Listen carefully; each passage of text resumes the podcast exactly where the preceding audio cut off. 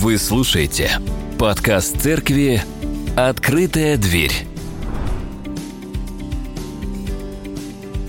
Но нам нужно погружаться в Писание, в целое Писание. Да? То есть нельзя что-то выделять, нельзя что-то вырезать, нельзя что-то отбрасывать. И сейчас мы все вместе его прочитаем.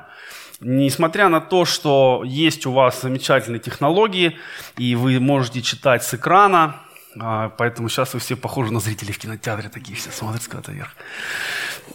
Ибо если Бог ангелов, согрешивших, не пощадил, но связав узами адского мрака, предал блюсти на суд для наказания, и если не пощадил первого мира, но в восьми душах сохранил семейство Ноя, проповедника правды, когда навел потоп на мир нечестивых, и если города Содомские и Гоморские, осудив на истребление, превратил в пепел, показав пример будущим нечестивцам, а праведного Лота, утомленного обращения между людьми неистово развратными, избавил, ибо сей праведник, живя между ними, ежедневно мучился в праведной душе, видя и слыша дела беззаконные, то, конечно, знает Господь, как избавлять благочестивых от искушения, а беззаконных соблюдать ко дню суда для наказания, а наипаче тех, которые идут вслед скверных похотей плоти, презирают начальство, дерзки, своевольны и не страшатся злословить высших,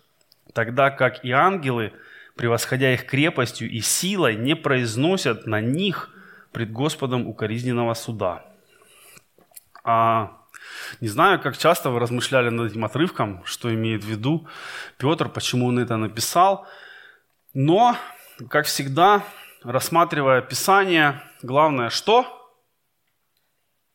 Это был вопрос. Главное, когда мы рассматриваем Писание, это что?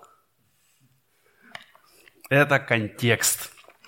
Потому что, как говорил семинарский преподаватель, тексту без контекста можно придать любой подтекст. Поэтому мы должны понимать, вот этот отрывок является частью всего послания. А, Петр писал послание, в котором не было глав, не было стихов. Он просто писал о том, что его волновало, о том, что, о чем он хочет предостеречь церковь. И эта часть, которую мы сегодня рассматриваем, это, а, ну, можно сказать, кусок общего послания. Да? А до этого например, с первого а, стиха этой главы, он говорит, что были лжепророки в народе. И он предупреждает церковь о том, что необходимо быть на стороже. Другими словами, этот текст можно назвать а, правилами безопасности для церкви. И правила безопасности созданы для того, чтобы не наступили плохие последствия. Если правилами безопасности пренебречь, то вопрос плохих последствий – это всегда вопрос времени. Не если, а когда. Я не знаю, наблюдаете ли вы за новостями, но недавно произошло очень серьезное происшествие на Камчатке на Ключевской сопке. Люди пошли в поход на восхождение, и у них было два гида. Один гид с частью группы ушел вниз, потому что они были не готовы подниматься, а оставшийся гид с довольно большой группой, 8 человек, он попытался их поднять наверх, в результате они все сорвались, и 9 человек погибли. И когда уже потом э, другие люди начали разбираться, почему так вообще могло случиться, да, рассматривали фактор погоды, рассматривали факторы внезапные и так далее, но оказалось все банально. Прежде всего это было нарушение правил базовых правил техники безопасности при восхождении. То есть, что мы видим, когда базовые правила техники безопасности нарушены, последствия могут быть невозвратными. И вот Петр нам обращает наше внимание очень пристально на то, что нам нужно понимать и нужно применять. И если мы этого не будем делать, если мы не будем понимать, опасности лжеучителей, если мы не будем против них а, действовать, то вопрос плохих последствий для церкви – это не вопрос «если», а «когда». И вот попытаемся с этим сегодня разобраться. И я думаю, что нам сложно сегодня найти именно лжеучителей по одной простой причине, что сегодня вообще понятие ложь, его как бы нет, потому что у всех правда, просто своя. И у тебя может быть свое мнение, это твоя правда, у меня может быть мое мнение, это моя правда. И если тебе мое мнение кажется ложным, это твои проблемы. Мне оно не кажется ложным, а мое мнение ты должен уважать, потому что вот в таком обществе мы живем. Но сложность в том, что э, проблема такого отношения, да, у меня своя правда, оно проникает и в церковь тоже – к сожалению, у меня все чаще и чаще с разными людьми возникают беседы, в которых люди говорят, да, ты так считаешь, ты так, ты так Писание читаешь, а я думаю. И дальше следует аргументация человека. При этом часто аргументация находится и вне контекста, и вне э, базовых принципов анализа Писания, и вне богословия. Потому что людям хочется быть правыми – но им не хочется изучать правду. Им хочется быть правильными, но им не хочется э, потратить время и силы, чтобы действительно научиться познать истину, которая сделает их свободными. Они хотят, чтобы все произошло быстро, легко. Но так не бывает. И когда мы говорим о лжеучителях, мы, конечно же, не говорим о разногласиях по вторичным э, вещам. Мы не говорим о разных музыкальных вкусах в церкви, например. Они могут быть разные. Кому-то нравится погромче, кому-то нравится потише, кому-то нравится быстрая музыка с барабанами, кому-то наоборот нравится э, звучание органа, а кому-то вообще не нравятся инструменты, но вот когда есть хор, э, складно поющий, человек духом возносится а, Господу и молится, ему это нравится. Но нельзя сказать, что кто-то из них лже учитель, да, который говорит, что только так нужно прославлять или только так. Можно иметь разные вкусы, можно иметь разные предпочтения. И я думаю, что Господь допускает обилие разнообразных церквей именно потому, что люди-то разные. И кому-то нравятся большие церкви, а кому-то уютно в небольшой. И здесь нету правильного и неправильного. Но есть, а, говоря современным языком, красные линии, которые нельзя переходить.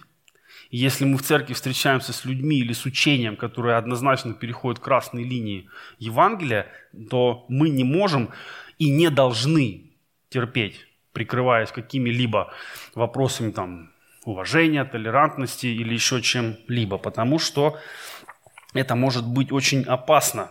И говоря о лжеучителях, если мы подумаем о современных примерах, ну, кто вам приходит на ум? Вот лжеучителя.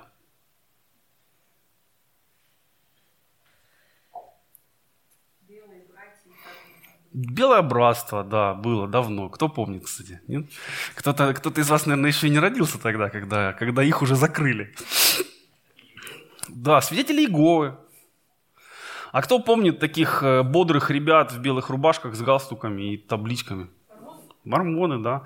Вот это, это очень яркие примеры лжеучителей. Но если вы почитаете, как они начинались, как они возникали, то люди, которые основали те, эти движения, они читали Писание.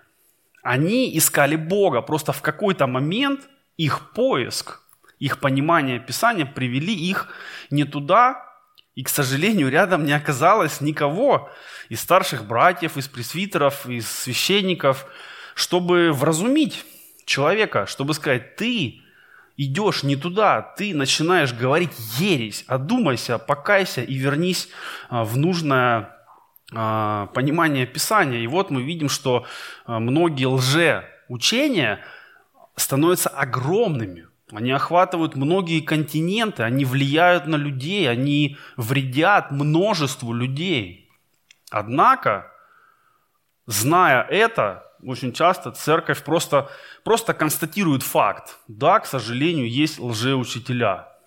И а, есть у нас, Женя, один знакомый общий, Дмитрий Розет. Он э, занимается апологетикой.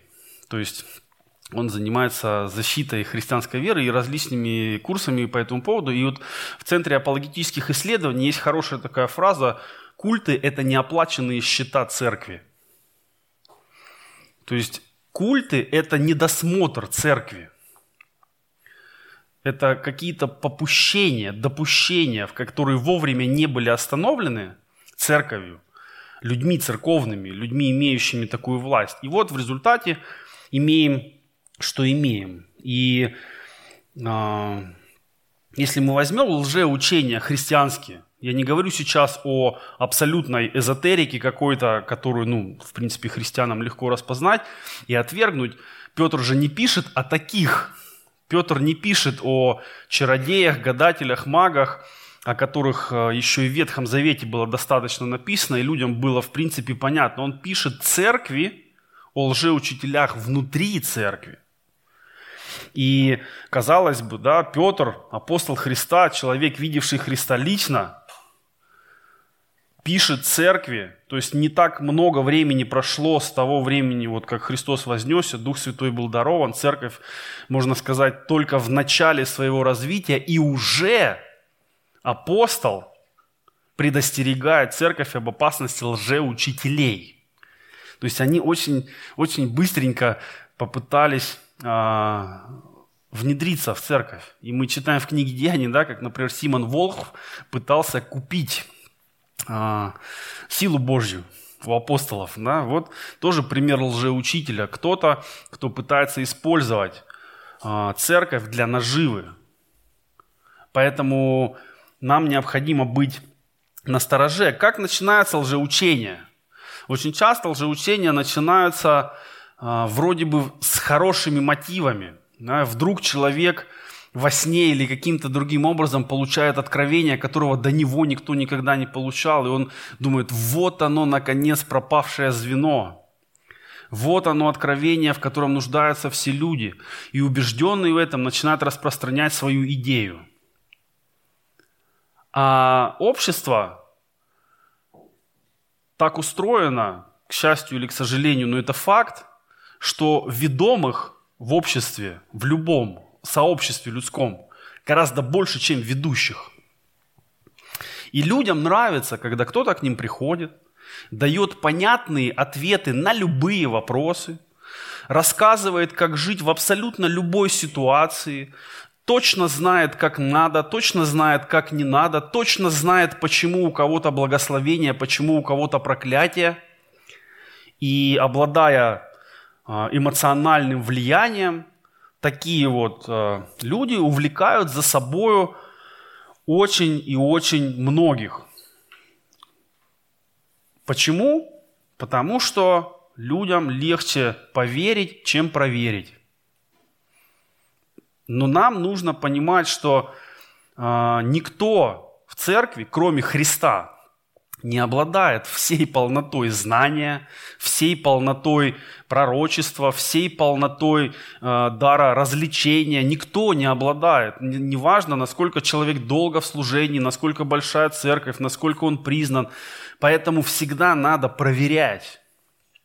И проверять согласно Писанию. И мы видим тоже в книге Деяний пример, когда апостолы пришли в Верею, да, и там люди, которые их слушали, проверяли их, сами читали Писание, чтобы удостовериться, правда ли это так. И тем самым они заслужили похвалу и э, упомянуты в Новом Завете за свое действие.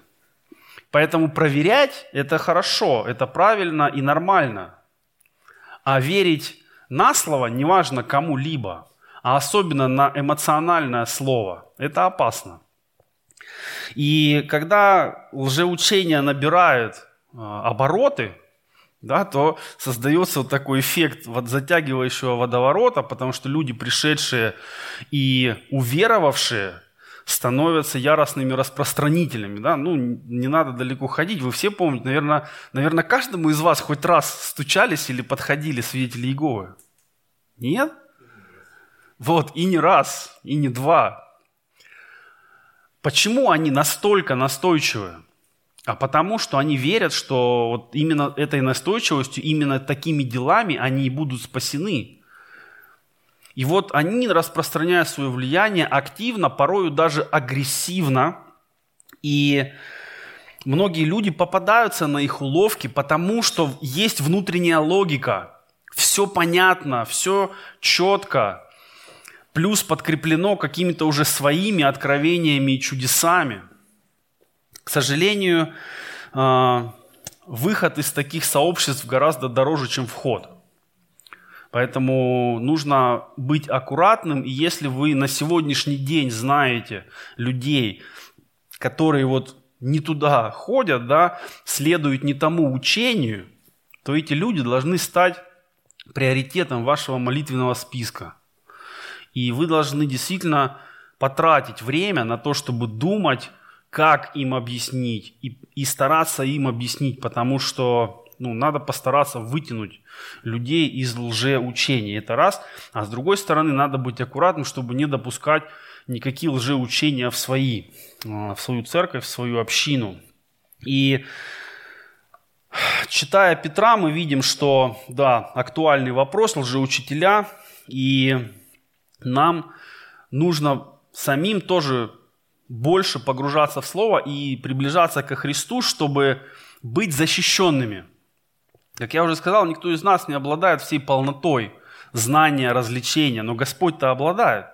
А нам надо быть достаточно близко к Богу, чтобы если вдруг рядом с нами происходит что-то опасное, наш дух был достаточно чувствителен к Духу Божьему, чтобы наш разум был достаточно подчинен Христу, чтобы Он вовремя туда нам нужные-то мысли дал. Потому что если мы рассчитываем только на себя, человека очень легко обмануть. И количество различных пирамид, а, различных обманных мошеннических схем, которые не уменьшается, это подтверждение тому, что песенка «Лисы Алисы» и «Кота Базилио» сегодня актуальна так же, как и всегда. Есть доверчивые люди, есть глупые люди, есть неумные люди, есть э, непроверяющие люди, и их много – и на них можно наживаться. Но что пишет Петр в третьем стихе? И это очень важная э, такая, такая позиция. Суд им давно готов. Если вдруг кто-то из вас захочет начать свое лжеучение, друзья, вот этот стих должен вас остановить. Потому что суд лжеучителям давно готов. Он еще не произошел с некоторыми из них – но это не значит, что он не произойдет. От Божьего наказания никто не, уход, не уйдет никогда. Суд им давно готов. И Бог однозначно осуждает лжеучителей, лжепророков. И э, это не только в Новом Завете написано, если вам интересно, откройте Второзаконие, 13 главу, и в первой с первого стиха мы читаем, «Если восстанет среди тебя пророк или сновидец, или представит тебе знамение или чудо, и сбудется то знамение или чудо, о котором он говорил тебе, и скажет при том, пойдем вслед богов иных, которых ты не знаешь, и будем служить им, то не слушай слов пророка сего или сновидца, ибо через сие искушает вас Господь Бог, чтобы узнать, любите ли вы Господа Бога вашего от всего сердца вашего, от всей души». То есть изначально да, мы видим в самых ранних книгах Писания предупреждение о том, что неважно, что тебе показывают, неважно, какие чудеса или танцы с бубном ты наблюдаешь, неважно, как тебе сильно это нравится, если это уводит тебя от истинного Бога, тебе в эту сторону ходить не надо. И когда мы сталкиваемся с лжеучением, не должно быть никакого снисхождения, не должно быть понимания, не должно быть толерантности. И вот тут мы опять попадаем в такую сложную ситуацию, потому что сегодня в нашем обществе, ну, в смысле таком мировом сообществе, да, очень, очень не принято осуждать. Но представьте, ваш ребенок, да, вот у кого есть дети, у кого нет, просто представьте – представьте, ваш ребенок приходит и за ужином семейным, да, деловито открывает такую сумочку и выкладывает на стол шприц, героин, берет ложку и так аккуратненько начинает делать раствор. Вы будете это терпеть? Вы будете говорить, ну, перерастет. Ну, все же в жизни надо попробовать.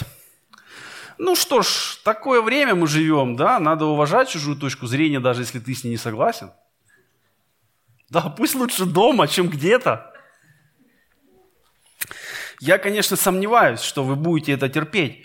И вы правильно сделаете, что вы не будете это терпеть. Вы правильно сделаете, что вы предпримете все, чтобы закончить такую практику, да, и разорвать все а, возможные контакты вашего ребенка с любыми там, не знаю, друзьями, дилерами и так далее. Почему?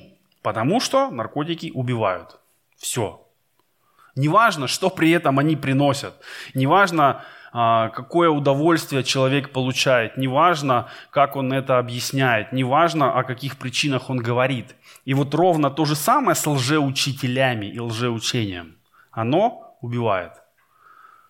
Неважно, как оно завернуто, неважно, как выглядит проповедующий то или иное лжеучение, неважно, что он о себе говорит или показывает, насколько он процветает или насколько у него чудеса в жизни каждый день случаются, что Бог ему говорит или посылает, это не важно. Если вы видите, что это учение или этот учитель говорит то, что несообразно с Евангелием, все, дальше вопросов не надо задавать. А почему ты так думаешь? А что тебя к этому привело? А уверен ли ты на самом деле? А вот, может быть, есть другие взгляды? Нет. Все, есть красная линия, которую нельзя переходить и которую нельзя допускать, чтобы к тебе переходили. И я, конечно, не говорю, что как только ты увидел лжеучителей, надо брать камень потяжелее и кидать поточнее. Хотя раньше именно такая позиция и была – Второзаконие, 13 глава, вы чуть-чуть дальше почитайте, что Господь велит делать с этими пророками. Он говорит, просто вот предайте их смерти. Все. Потому что других вариантов нет. Он не, он не говорил, отговаривайте их, а, увещевайте их, э, создайте для них курсы, чтобы они переучились на поклонение правильному Богу. Нет, в Ветхом Завете все было гораздо проще. Лжепророк – долой. Но позиция церкви относительно лжеучения должна быть очень понятна и внутри церкви, и, и снаружи. И, может быть, сейчас вы думаете, ну, мы все друг друга знаем, какие там лжеучителя, у нас проповедуют одни и те же люди, они вроде проверенные, уже нормальные, поэтому нам это не грозит. А... Я не знаю, в курсе вы или нет, да, но наверняка все вы, кроме того, что вы слушаете проповеди здесь, вы смотрите что-то в интернете, какие-то проповеди, какие-то служения, каких-то проповедников – и очень можно напороться на э, тех, кто не следует истине. И если здесь, находясь на богослужении, вы чувствуете единство, крепость и силу, да, и вы понимаете, что вот мы вместе Господа прославляем, сюда нет никакого доступа лжеучению, то, э, находясь дома сами перед компьютером, являетесь ли вы настолько сильными, что вы тоже не допустите никакого лжеучения в свою голову, ну ладно вы, а ваши родственники, которые, может быть, еще Христа не знают. Сегодня э, в запросах разные духовно-эзотерические вещи очень востребованы. Карты Таро, разные гадания, битва экстрасенсов, да что угодно. Люди готовы верить во всякую чушь, лишь бы им помогло. И, к сожалению, есть люди, которые считают себя христианами, Просто потому, что у них крестик висит, или потому, что у них есть икона дома, или еще почему-то. Но при этом они верят в гороскопы, они ходят к каким-то там бабкам, они слушают э, разных э, монахов, непонятно откуда взявшихся, и просто в голове у человека абсолютная мешанина, которая не способствует спасению. Но сам человек очень уверен в том, что он следует правильным курсам, потому что он так чувствует. Потому что ему хорошо, потому что он ощущает присутствие ангельское. Поэтому Петр предупреждает. И он свое, э, свою линию да, очень хорошо аргументирует. Мы видим, что э, вот с 4, 5, 6, 7 э, и 8 стихи Петр говорит, что вот вы помните, вот был э, Содом и Гамора. Вы помните, ангелов Бог наказал. Вы помните, вот было это, было это, было это. То есть он напоминает людям то, что они в принципе и так знали. И он говорит, если так Бог поступил с теми, кто нарушил его закон вероломно, то знает, конечно же, он, как поступать и с теми, кто несет э, лжеучение. Да, то, конечно, знает Господь, как избавлять благочестивых, а беззаконников соблюдать ко дню суда для наказания. И это хорошо, потому что это дело Господа. Не нам придумывать наказание, не нам нужно организовывать комитет по осуждению лжеучителей. Опять же, в церкви есть такой опыт. В свое время инквизиция была и другие разные проявления. Но мы однозначно считаем, что суд принадлежит Богу. Нам не надо судить, но нам надо, я бы сказал, здраво оценивать людей, учения и действия. И радует, что благочестивых он избавляет от искушения, и здесь он показывает дальше, как э, отличить беззаконника. Есть очень понятные э, шаги, принципы. Да? Идут вслед, вслед скверных похотей плоти, презирают начальство, дерзкие своевольны и не страшатся злословить высших. Вы видите, что здесь весь набор современного человека перечислен. И дерзость есть, и неуважение есть, и идут вслед скверных похотей плоти. Да? Сегодня что мы видим? А, писать в интернете можно что угодно и не отвечать за слова. Да? Потому что можно анонимно написать. А можно и не анонимно, но тебя все равно никто не найдет. Поэтому можно говорить что угодно, кому угодно, любыми словами, и абсолютно не нести за это никакой ответственности. А вот презирают начальство. Конечно, это не говорится о рабочем начальстве, но мы тоже наблюдаем, что у нас вот люди очень любят говорить плохо о своих руководителях. И в то же время мы знаем, что у нас буквально все люди знают, как управлять страной, городом, армией. Все эксперты по всему. И дерзкие и своевольные. Да, сколько угодно можно этого встретить. Не страшаться злословить высших. Я когда почитал, я задумался, что это такое. И мне помог современный перевод. И вот как этот стих звучит в переводе а, Кулакова. А, в особенности с теми из них, кто идет вслед на поводу низких похотей плоти и не признает владычество Христова. То есть одно из э, показаний лжеучения – это добавление ко Христу. Христос и что-то. Христос и книга Мормона, например.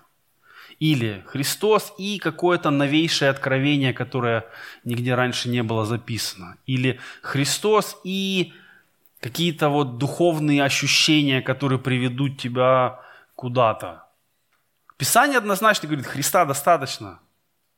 Что Христос закрыл вопросы с грехом, с наказанием и с виной. То есть мы во Христе спасены, и этого достаточно. Не надо ничего доделывать, не надо ничего дополнять, не надо никаких дополнительных подтверждений получать, не, не надо повторно проходить что-то, чтобы доказать, что ты достоин спасения. Ничего этого не надо. Но в лжеучении мы видим, что нету часто признания владычества Христова. Часто это место хочет занять сам человек, который приносит это учение. И не раз и не два появлялись люди, которые выдавали себя за уже вторично пришедшего Христа. И говорили, вот, вот я, вот э, я пришел, сейчас я вам буду учить, судить и так далее. И мы видим, что предупреждение об этом дано нам достаточно давно. И, к сожалению, и в церкви могут быть люди, они еще не лжеучителя, но они на неправильном пути, потому что они не признают владычество Христова. Вот вы себе-то задайте вопрос, признаю ли я владычество Христа во всех сферах моей жизни? Или где-то нет? Или где-то я пытаюсь еще сам рулить, докручивать что-то? Или есть Христос и что-то? Национальность, культура, патриотизм, экономический интерес, неважно что. Это не такой простой вопрос, как кажется. Сегодня мы живем в обществе, которое пытается церковью также, ну, можно сказать, манипулировать, использовать это как некий ресурс для продвижения своих идей. И каждая, каждая страна и каждая сторона конфликтов разных почему-то уверены, что Бог именно с ними, а с их противниками Бога нет. Но если перейти на сторону противников, мы услышим примерно те же самые слова, и возникает вопрос, а где же Бог? И нам нужно понимать, что все Писание, оно не про политику, хотя там есть и о политике. В Библии много о царях, о государствах, о завоеваниях, но все это иллюстрация. В Библии не написано, как должен, там, не знаю, с какой стороны царь заходить во дворец, чтобы так происходило всегда везде. Хотя много о царях написано, и о хороших, и о плохих, и о праведных, и о неправедных. И часто люди видят, что что-то написано в Библии, они считают, что, ну, значит, Библия не против. Недавно я слышал такой аргумент, что, ну, смотрите, у Давида же были жены и наложницы, и у Соломона были жены и наложницы, значит, в принципе, это Писание не против. Многоженство.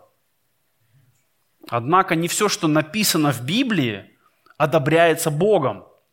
Мы видим, что в Библии много написано о том, что Богом не одобряется – в том числе и лжеучения, и лжеучителя. Зачем?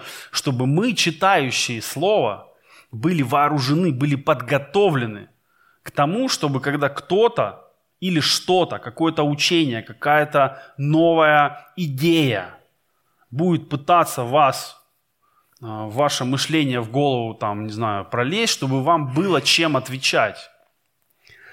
И какой вывод мы делаем из этого? Первое. Вам должно быть дело до того, что и как происходит в церкви. Неважно, есть у вас позиция в церкви или нет у вас позиции в церкви, вы а, уже член церкви, или вы еще готовитесь к крещению, или вы просто прихожанин, но вы уже считаете эту церковь своей. Вам должно быть дело до того, что здесь происходит. Вас должно волновать, что здесь проповедуется, как здесь обстоит служение, и вы должны быть в курсе. Вы должны воспринимать это как свое.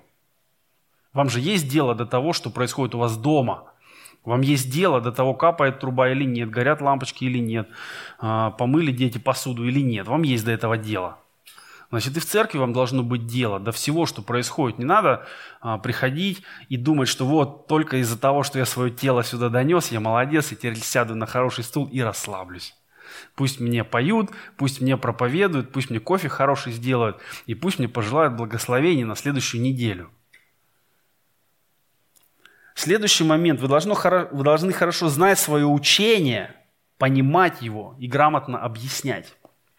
Это тоже хороший тест. Можете ли вы грамотно и понятно объяснить людям, которые не в церкви, во что вы верите и во что верит ваша церковь? Если нет, значит вы сами не понимаете, и этим нужно озаботиться. Что-то почитать, не знаю, там устроить курс, чтобы каждый из вас четко знал, во что мы верим, почему мы в это верим и как мы это практикуем. Потому что, когда вы столкнетесь с людьми, которые проявят хоть какой-то интерес к Христу, к церкви, да, как-то они вдруг узнают случайно, что вы в церкви, вдруг, может, Господь им даст так узнать, что вот оказывается, что вы в церкви, и спросят, о, а во что вы верите, да, или а что за церковь, а почему не православная? И будет ли вам что сказать в этот момент? Если нет, вы, если вы начнете, ну, я, я не силен, ты к нам приходи, у нас есть специально обученные люди, они тебе расскажут. Если так, то вы проиграли. А люди в культах, кстати, очень хорошо знают свое учение. И было время, ну, сейчас уже их запретили, но когда э, свидетели Иеговы еще действовали на территории Российской Федерации, то я время от времени нашей молодежи в церкви говорил, ребята, учите Писание, готовьтесь, потому что если сейчас я приглашу сюда свидетелей Иеговы, они закатают вас в бетон, и вы не сможете ничего им противопоставить. Потому что они настолько хорошо знали свое, да, лжеучение, но они узнали так, что им очень сложно было что-либо противопоставить. И третья важная часть – не пускать никакого лжеучителя или лжеучения. Стоять на страже церкви, учения и а, друг за другом тоже смотреть. Да, вы же общаетесь друг с другом. Вы что-то читаете, что-то смотрите. И вдруг вы видите, что там брата повело не туда. Что какие-то странные разговоры, какие-то непонятные ссылочки у тебя начинают присылать на каких-то странненьких проповедников. И вот у вас какое-то возникает сомнение. Вот тут же надо включаться. Да? Не надо э, включать тревогу, когда уже поздно. Тревогу надо включать раньше. И не просто говорить, вот, там, прийти в церковь и сказать э, служителям, что вот, друзья, есть проблема, вы ее решите. Да, каждый из вас должен э, не совершить ошибку Каина. Знаете, в чем была ошибка Каина? Он сказал, что я что, сторож брату моему? Я что, должен за ним присматривать? А мы должны быть сторожем брату своему и сестре своей. Не в плане охраны и контроля, а в плане заботы. Мы должны поддерживать друг друга. Потому что, конечно, все мы где-то допускаем какие-то ошибки и мыслить можем не в ту сторону, и проблемы какие-то могут случаться, и, не знаю, там голова затуманена, не то смотришь, не то читаешь, но хорошо, когда рядом находится человек, которому не все равно, что с тобой, который не просто ждет, пока ты оступишься, чтобы сказать, а, я так и знал, а который не даст тебе оступиться и вовремя предупредит. Поэтому нам нужно быть э, заботящимися людьми, которым не все равно, что происходит в церкви, и которым не все равно, что происходит со своими. Да, что будем а, делать добро всем, а наипаче своим по вере. Поэтому это очень важный момент, и друг, друг друга надо поддерживать, опекать, укреплять и беспокоиться друг о друге. Это очень важно. И если мы будем благочестивы, то Христос будет оберегать нас от искушения. А если кто-то выберет иное, какое-то учение, которое будет соблазнять людей в церкви, то Христос тоже очень жестко предупреждает, что лучше бы тому человеку мельничный жернов на шею повесили и в море кинули. Он говорит так о людях, которые являются соблазном для церкви. Поэтому пусть не будет никого среди нас, кто является соблазном для церкви, Пусть мы будем все укреплены во Христе, и никакого лже учения иного, нежели то, которое во Христе, чтобы среди нас не появлялось даже близко. И чтобы в то же время мы могли быть церковью, а, помогающей людям осознать истину. Нам не нужно быть борцами с лжеучением. Нам нужно быть проповедниками истины. Нам не нужно э, быть охотниками за демонами. Знаете, есть тоже целые направления, в которых любят демонов изгонять из всего буквально, там, из, из всех. Но я думаю, что это не задача церкви. Задача церкви э, быть местом исцеления, быть местом роста и быть местом э, новой жизни. Тогда все остальное Господь будет помогать нам устраивать. Давайте об этом и помолимся. Дорогой Господь, мы благодарны Тебе за Твое Слово и за предостережение о лжеучителях. И мы видим, Господи, что Ты осуждаешь лжеучителей. И дай нам также не допускать никакого лжеучения, никакого лжеучителя ни в наши мысли, ни в наши размышления, ни в, наш, э, ни в наши действия. Дай нам аккуратно вникать в Писание, дай нам размышлять над Словом Твоим, больше погружаться, пропитываться им. Дай нам общаться, Господь, о правильных вещах, дай нам быть настороже, чтобы ничто, кроме Тебя, не проникало в наше общение, в церковь, Господь, чтобы только Дух Твой здесь находился, тогда ничего не полезного, ничего разрушительного, никакого обмана, никакого злого намерения здесь не сможет находиться. Благодарим Тебя за все, что Ты даешь, и молимся Тебе во имя Иисуса Христа. Аминь.